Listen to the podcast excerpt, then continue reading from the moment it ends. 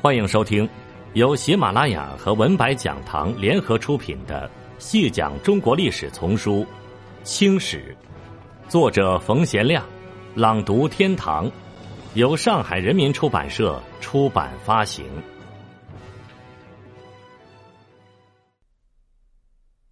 第四十四集，义和团，也称义和拳，原为民间的秘密组织。据称是源于嘉庆年间被禁的白莲教徒，在华北乡村私相传习，以山东地区搞得最盛。光绪二十六年（公元一九零零年）农历庚子年，当时内忧外患，德国人强占了胶州湾，再加上各地民众与洋教之间的不断冲突，令民情激愤。义和拳就以扶清灭洋为号召，发起运动。大肆鼓吹灭洋之说，受到人们的欢迎。玉贤时任山东巡抚，对义和拳的活动基本上是赞许的。后到袁世凯任山东巡抚时，对义和拳采取了镇压措施，派兵征剿，将山东境内的义和拳基本肃清。就这样，从山东兴起的义和拳被迫外逃，蔓延至直隶地区，号称义和团。他们围攻涞水县，县令祝佩请兵驻剿，直隶总督玉禄派遣杨福同征剿，结果不但未成功，杨本人也被打死了。义和团乘胜进攻涿州，知州龚荫培向朝廷告急，顺天知府何乃莹故意不上报，将龚荫培免了官。此时正因戊戌政变，康有为外逃之后，受到英国人的庇护。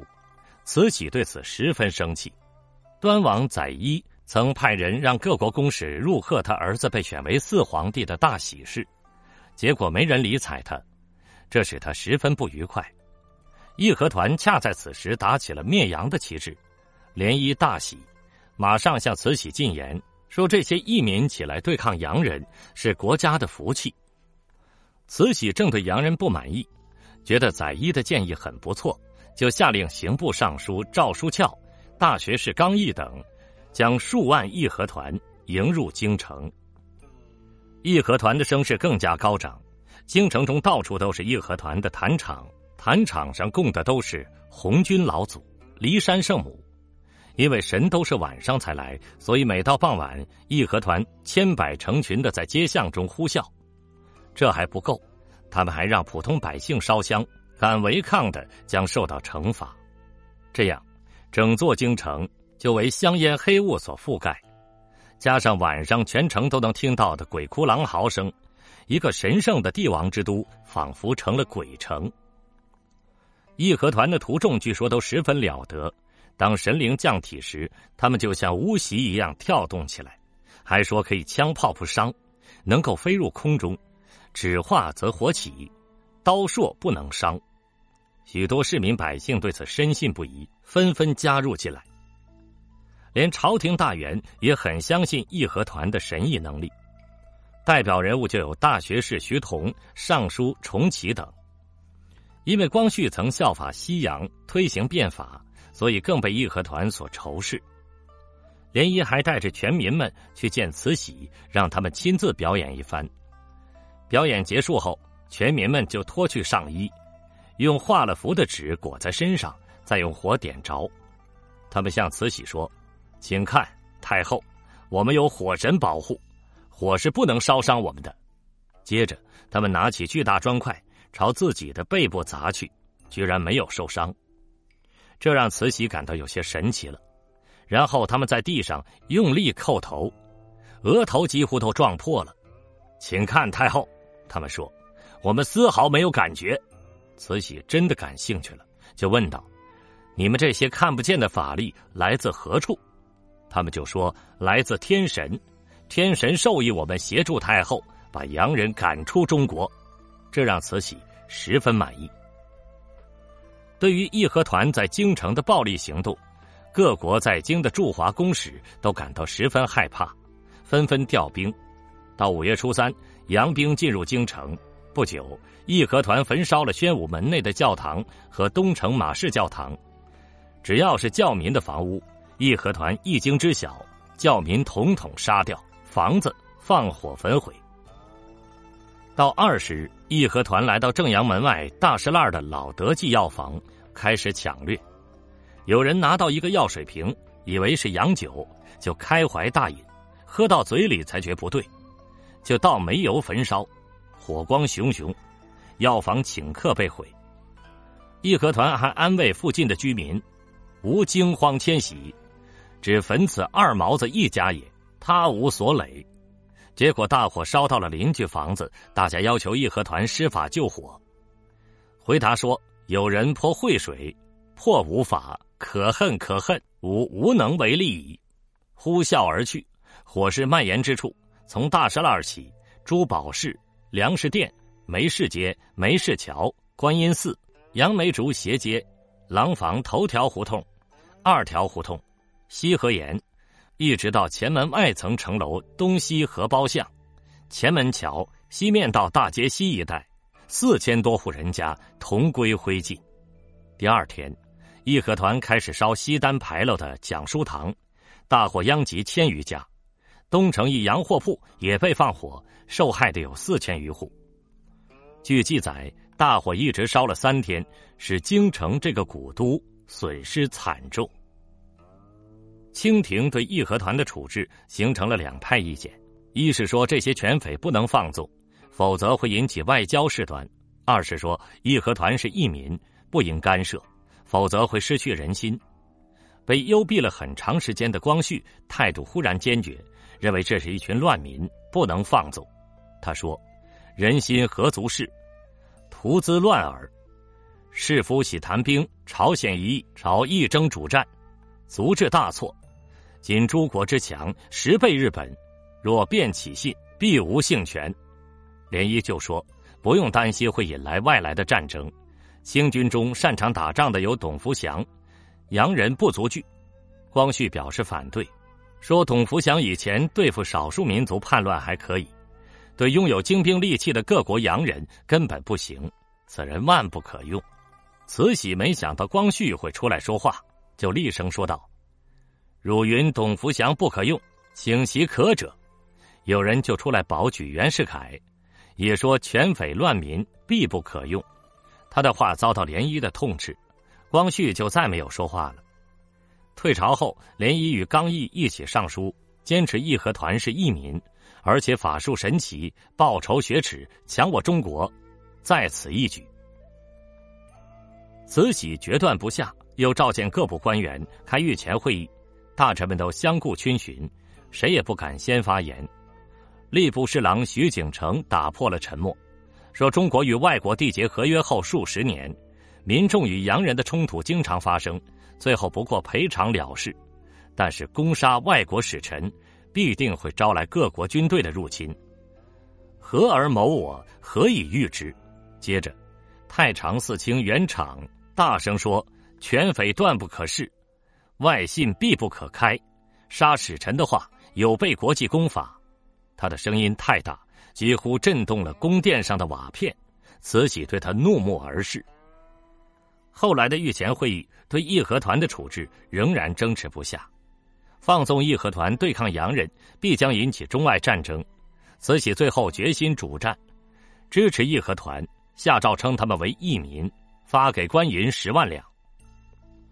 义和团对外国使馆的攻击越来越猛烈，光绪曾竭力劝说慈禧与外国使节达成协议，慈禧仍是一概不听，因为他已真的相信义和团是刀枪不入、无往不胜的，洋人还有什么可怕的呢？他根本不知道，到英法美俄意日奥德八国联军从天津大沽炮台一路横扫进来后，那些有着神灵护体的义和团。在洋枪洋炮面前，毫无疑问是不堪一击的。而在东南地区，各省推举两广总督李鸿章为首，决定互保。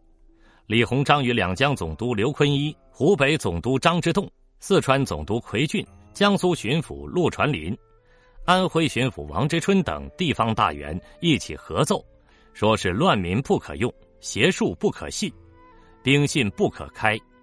两江、两湖、两广、闽浙、山东等巡抚，就在六月间与西方各国订立互保条约，不参与战事，仿佛北方中国与他们毫无关系。七月二十日，八国联军攻进了北京城，清兵到处溃散，路上死尸随处可见。联军统帅瓦德西就住在宫中西院的义銮殿，这里本是慈禧的寝宫。当时有人在北城看见每户人家都插着小白旗，上面写有“顺民”二字，就像当年李自成进入北京城的样子。北城是八国联军中属于日本国的分区，日军传谕各居民撤去“顺民”二字，要在小白旗中心涂上一个红日，仿佛日本国旗。一切已无可挽回，只有逃亡。西安成了逃亡的目的地。皇宫里空空荡荡，太监们早跑光了。第二天清晨，天还未亮，慈禧带着他为数不多的随从，与载一、载勋、载兰、刚毅等人仓皇出逃。宫人还有不少自杀了。在出逃前，慈禧还特命心腹李莲英将光绪的宠妃，他痛恨的珍妃推到宫中的一口深井里。这一切发生的那么突然。就连目睹这一切的光绪也根本来不及去救珍妃。光绪被拉上了西逃的队伍，傍晚到了冠市，光绪与慈禧等人已有一天没吃饭了。路上还好有百姓向他们献些麦豆，他们就用手掬着食了。晚上天寒，一时连卧具都找不到，有农村妇女送来被子，刚洗过还没干透，就抱着睡了。根据春秋笔法，帝王的逃亡应隐晦的称寿，好像很体面，是到外地去打猎，其实不过是逃命而已。传统史料上都称这次西逃为庚子西寿，因为这一年是农历庚子年。这西寿路上，慈禧、光绪等人真正的与民众贴近了，尽管事出狼狈，但是作为大清皇室贵胄，多少要显现一些尊严。路上有不少百姓都一眼认出了慈禧，光绪的打扮却和太监没有什么区别。有个抱着婴儿的妇女上来献鸡蛋和糕点，她和太监说道：“这些东西给皇上是少了，但是我只有这些，你说皇上和太后会接受吗？”光绪对身边的太监说：“付给他钱。”这妇女马上表示：“我不是为钱，是孝敬皇上的，我不要钱。”光绪对他微笑，吻了一下他怀中的孩子，继续赶路。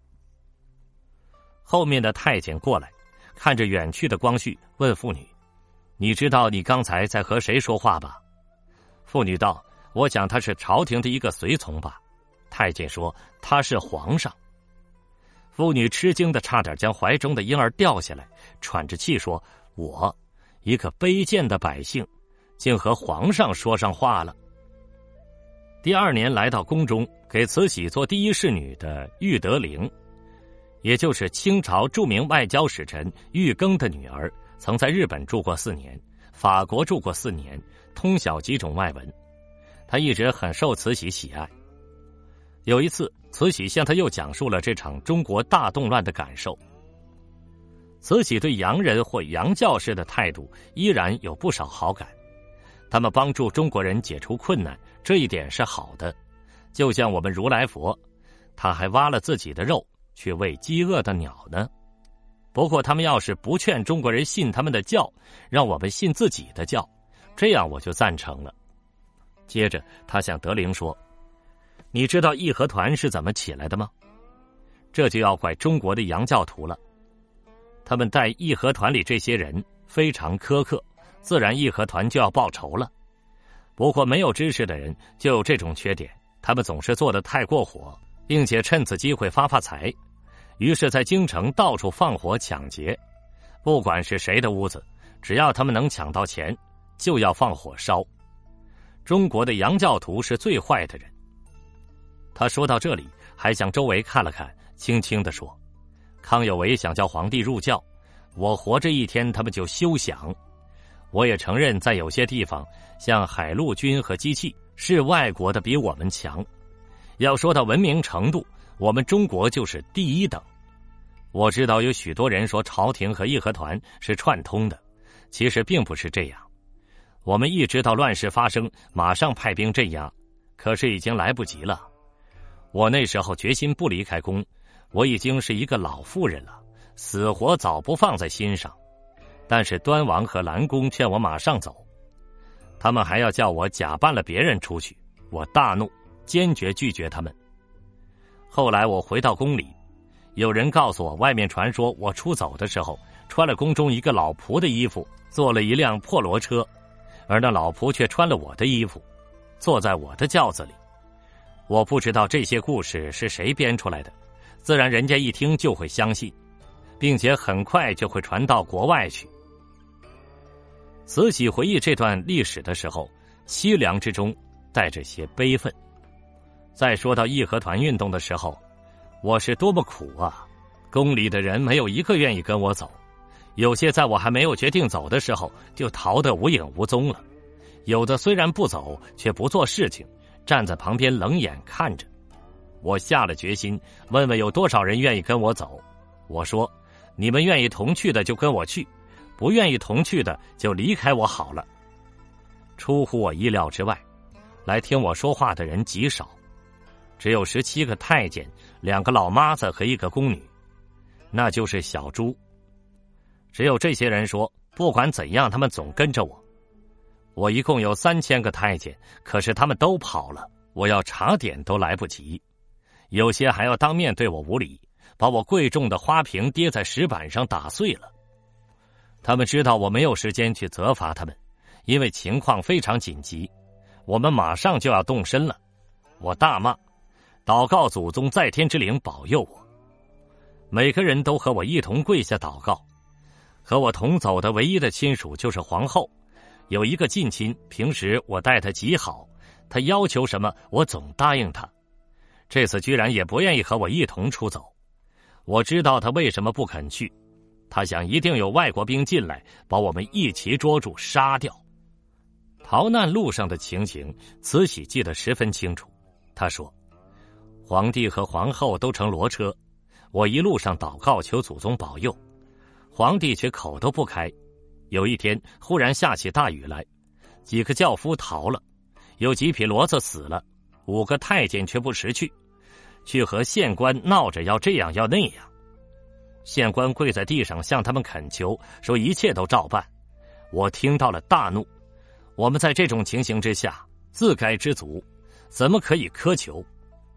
于是我责罚了那几个太监，他们竟然跑了，大约费了一个多月的光景。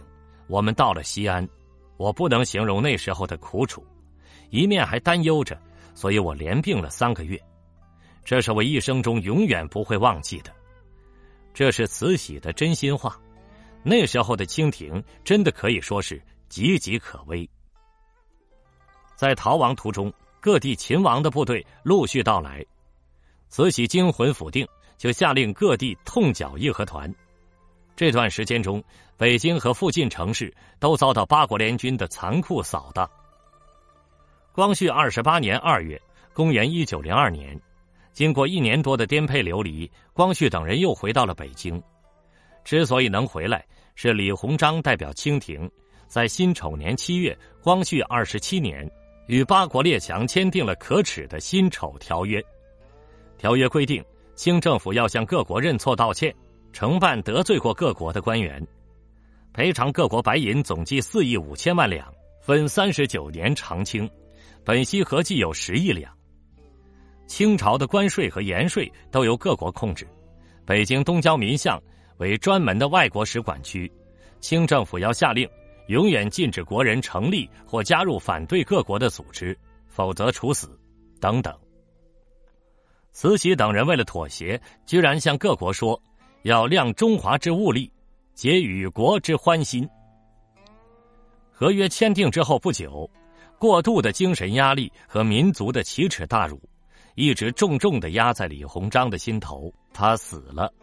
据载，李鸿章有一首临终诗：“牢牢车马未离鞍，临事方知一死难。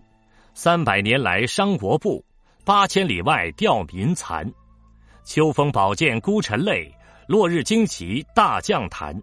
海外尘纷犹未息，诸君莫作等闲看。他死之后，清廷赐赠他为太傅，进一等肃义侯，谥号文忠。在原籍和建有功勋的省份为他立祠，共有十处。在京师中的祠庙，由相关官员定期祭祀。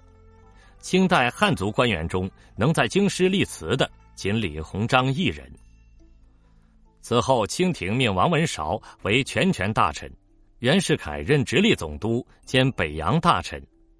载一因为大力推动义和团抗击洋人，而引起国家大乱。受到清廷的严惩，本来要做皇帝的溥俊，也因此被废。慈禧后来讲到，当他回到北京时，看到宫中乱离后的景象，又是一番伤心。一切都变了，许多名贵的器皿不是被偷了，便是被毁了。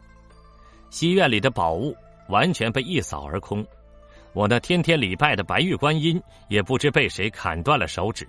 有些外国人还坐在我宝座上照了相，在西安的时候，我们好像是充军去的。虽然巡抚衙门里替我们预备好了住所，可是那房子又旧又潮湿，对于身体极不相宜。